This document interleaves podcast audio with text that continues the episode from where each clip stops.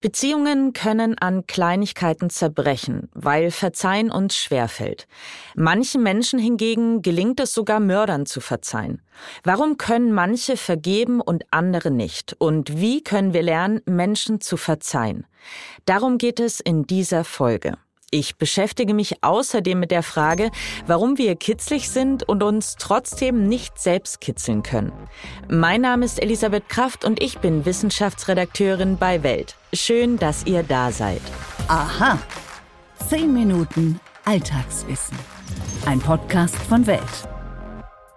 Die einen sind wütend auf ihren Ex-Partner, weil der sie verlassen hat andere von Kollegen enttäuscht, die sich gegen sie gestellt haben. Und wieder andere, die tragen den eigenen Eltern nach, nicht ausreichend für sie dagewesen zu sein. Jeder wird irgendwann einmal von einem Menschen enttäuscht und verletzt, der ihm oder ihr nahesteht, und steht dann vor der Frage, kann ich verzeihen und will ich das überhaupt? Natürlich spielt dafür eine Rolle, wie schwer wir verletzt wurden, aber eben auch, ob wir in der Lage sind zu vergeben. Und tatsächlich, wir können lernen, anderen zu verzeihen. Welche vier Phasen wir dafür durchleben müssen, das weiß meine Kollegin Juliane Schneider. Sie ist Wissenschaftsjournalistin bei Welt. Juliane, warum können denn manche Menschen besser vergeben als andere? Genau, also es gibt Personen, denen es leichter fällt, so kleine zwischenmenschliche Kränkungen oder Verletzungen im Alltag zu verzeihen. Und man könnte dabei von einer Art Persönlichkeitsmerkmal oder eben auch einer Lebenseinstellung sprechen. Und das nennt man dann die Bereitschaft zu vergeben. Also Menschen, die zum Beispiel emotional stabiler sind oder auch weniger grübeln, denen gelingt das häufig leichter und auch die Ungerechtigkeitssensibilität spielt eine Rolle. Also wenn ich jetzt das Bedürfnis habe, dass immer alles gerecht sein muss, dann kann es auch sein, dass mir schwerer fällt, wenn jemand mich verletzt, ihm dann zu vergeben.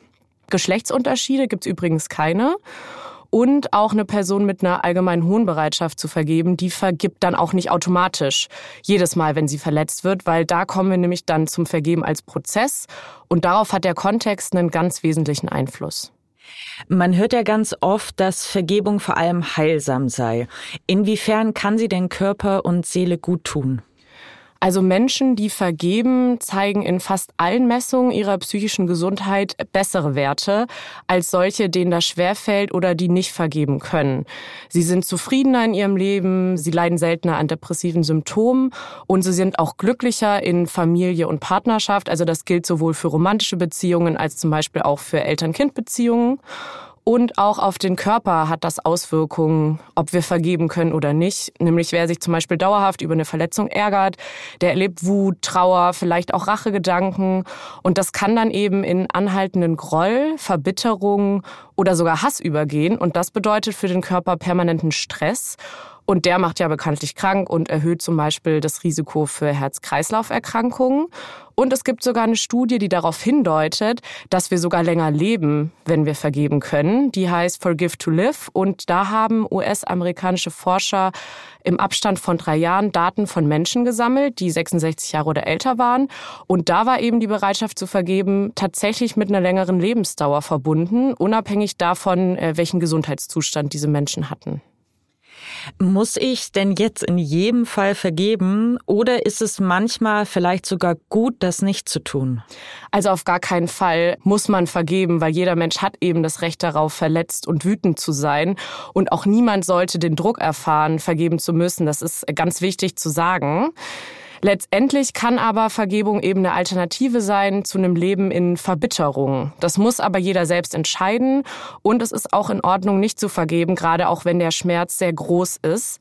Hier ist noch zu sagen, der Druck zu vergeben, der resultiert oft aus einem falschen Verständnis, weil vergeben eben nicht bedeutet, was gut zu heißen oder zu entschuldigen oder eben recht zu fertigen. Und da manche Menschen das so verstehen, empfinden sie eben diesen Druck zu vergeben oder fühlen sich dann auch verpflichtet, aber denken auf der einen Seite, nee, das möchte ich ja nicht. Und man kann eben auch für sich selber vergeben. Und da gibt's ein sehr schönes Zitat von einer Holocaust-Überlebenden, von Eva Kor. Und die hat einmal gesagt, ich vergebe nicht, weil die Nazis es verdient hätten, sondern weil ich es verdiene. Und ich finde, das illustriert das sehr schön. Welche Voraussetzungen braucht es denn, um vergeben zu können? In mir, aber vielleicht eben auch in der Person, der ich jetzt irgendetwas nachtrage? Genau, ich hatte ja gerade eben schon von der Bereitschaft ähm, gesprochen zu vergeben. Die hat darauf natürlich einen Einfluss und dann eben auch der Kontext. Also zum Beispiel, wie schwer ist die Verletzung überhaupt? Und betrachte ich die Kränkung oder Verletzung als absichtlich? Zeigt die Person, die mich verletzt hat, vielleicht Reue? Übernimmt sie Verantwortung? Entschuldigt sie sich sogar? Also das sind alles Faktoren der anderen Person, die darauf eben einen Einfluss haben. Und grundsätzlich sind Menschen eher dazu bereit zu vergeben, wenn von ihrem Gegenüber eben etwas was kommt. Aber man kann auch im Stillen verzeihen, zum Beispiel wenn die Person nicht erreichbar ist, wenn ich keinen Kontakt mehr zu ihr habe oder wenn sie eben gestorben ist oder eben, wie gerade schon erwähnt, dann einfach für sich selbst. In deinem Text für Welt am Sonntag, da geht es ja auch um den US-Psychologen Robert Enright von der University of Wisconsin-Madison. Der glaubt, dass Verzeihen sich sogar erlernen lässt und sein Weg zur Vergebung, der lässt sich ganz grob in vier Phasen einteilen. Welche sind das denn? Also die erste Phase, das ist das bewusste Durchleben des verletzenden Ereignisses, wo man eben auch diese Gefühle ganz bewusst durchlebt und vor allem auch die negativen, also wie Wut, Hass, Trauer, weil viele Menschen das eben nach so einem Ereignis auch verdrängen und dann auch nicht mehr durchleben möchten, verständlicherweise. Das ist hier aber sehr wichtig und in der zweiten Phase erfolgt dann letztendlich die Entscheidung zu vergeben. Was spricht dafür? Was spricht dann auch dagegen? Und das kann man zum Beispiel mit Hilfe von einer Pro-Kontra-Liste machen. Und es hilft auch, dass man sich an dieser Stelle eben bewusst macht, welche Vorteile mit dem Vergeben verbunden sind. Wenn die Entscheidung dann getroffen ist, dann kommen wir zur dritten Phase. Man versucht, die Umstände zu verstehen und so, so etwas wie Empathie zu entwickeln für die Person, die einen verletzt hat. Das bedeutet aber keinesfalls, die Tat irgendwie gut zu heißen oder zu rechtfertigen. Und dann in der vierten Phase geht es um die Akzeptanz, nämlich das, was geschehen ist, als unumkehrbar zu akzeptieren. Und hier ist es, um das nochmal zu illustrieren, bei kleineren Kränkungen oder Verletzungen ist eben Empathie und Perspektivenübernahme hilfreich. Also vielleicht realisiere ich, dass meine Freundin gestresst war und deshalb genervt reagiert hat, wenn ich ihr eine Frage gestellt habe. Und bei schlimmeren Verletzungen hingegen liegt der Fokus dann mehr bei einem selbst. Eben, dass man es schafft, dieses sehr schlimme Ereignis als unumkehrbaren Teil der eigenen Lebensgeschichte letztendlich zu akzeptieren. Das war Wissenschaftsjournalistin Juliane Schneider. Vielen Dank für deine Expertise. Sehr gerne. Wer von euch noch mehr über Vergebung lernen möchte, dem empfehle ich Julianes Text zu lesen. Den Link, den stelle ich euch natürlich in die Show Notes. Und nun widme ich mich der Frage, warum wir kitzlig sind und weshalb wir uns eigentlich nicht selbst kitzeln können. Warum ist das so? Die kleine Alltagsfrage. Die meisten von uns sind es. Manche finden es schön, andere mögen nichts weniger. Kitzeln. Und wahrscheinlich habt auch ihr euch schon einmal gefragt, wozu wir Menschen überhaupt kitzlig sind und warum wir uns nicht selbst kitzeln können. Mit dieser Frage hat sich auch die Wissenschaft auseinandergesetzt. Wie so oft wurden dafür allerdings keine Untersuchungen an Menschen, sondern an Tieren durchgeführt.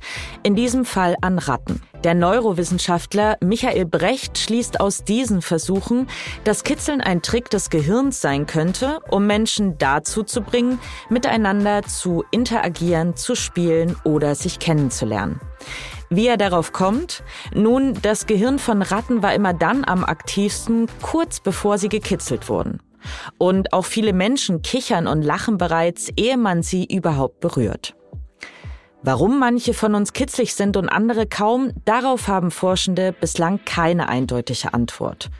Ein Kitzelgen etwa gibt es nicht. Michael Brecht und seine Kollegen haben aber herausgefunden, warum wir uns nicht selbst kitzeln können.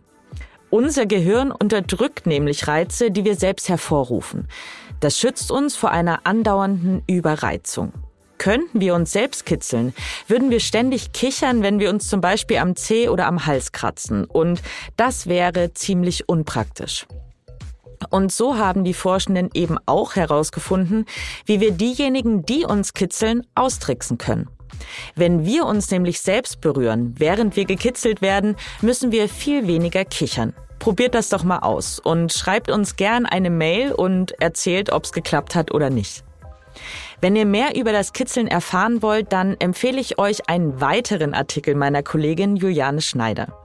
Sie hat nämlich mit Michael Brecht darüber gesprochen, warum wir an manchen Stellen kitzlicher sind als an anderen und was dabei in unserem Gehirn passiert. Und auch diesen Link stelle ich euch natürlich in die Show Notes. Und damit sind wir am Ende dieses Podcasts angelangt. Wenn er euch gefällt, dann tut mir einen riesengroßen Gefallen und abonniert ihn auf den Plattformen. Bei Spotify und Apple Podcasts, da könnt ihr uns außerdem eine Bewertung da lassen. Und wenn ihr darüber hinaus Anregungen, Fragen, Kritik oder Themenvorschläge habt, dann schickt sie uns doch gern per Mail an wissen.welt.de. Und damit wünsche ich euch einen fabelhaften Tag. Eure Elisabeth Kraft.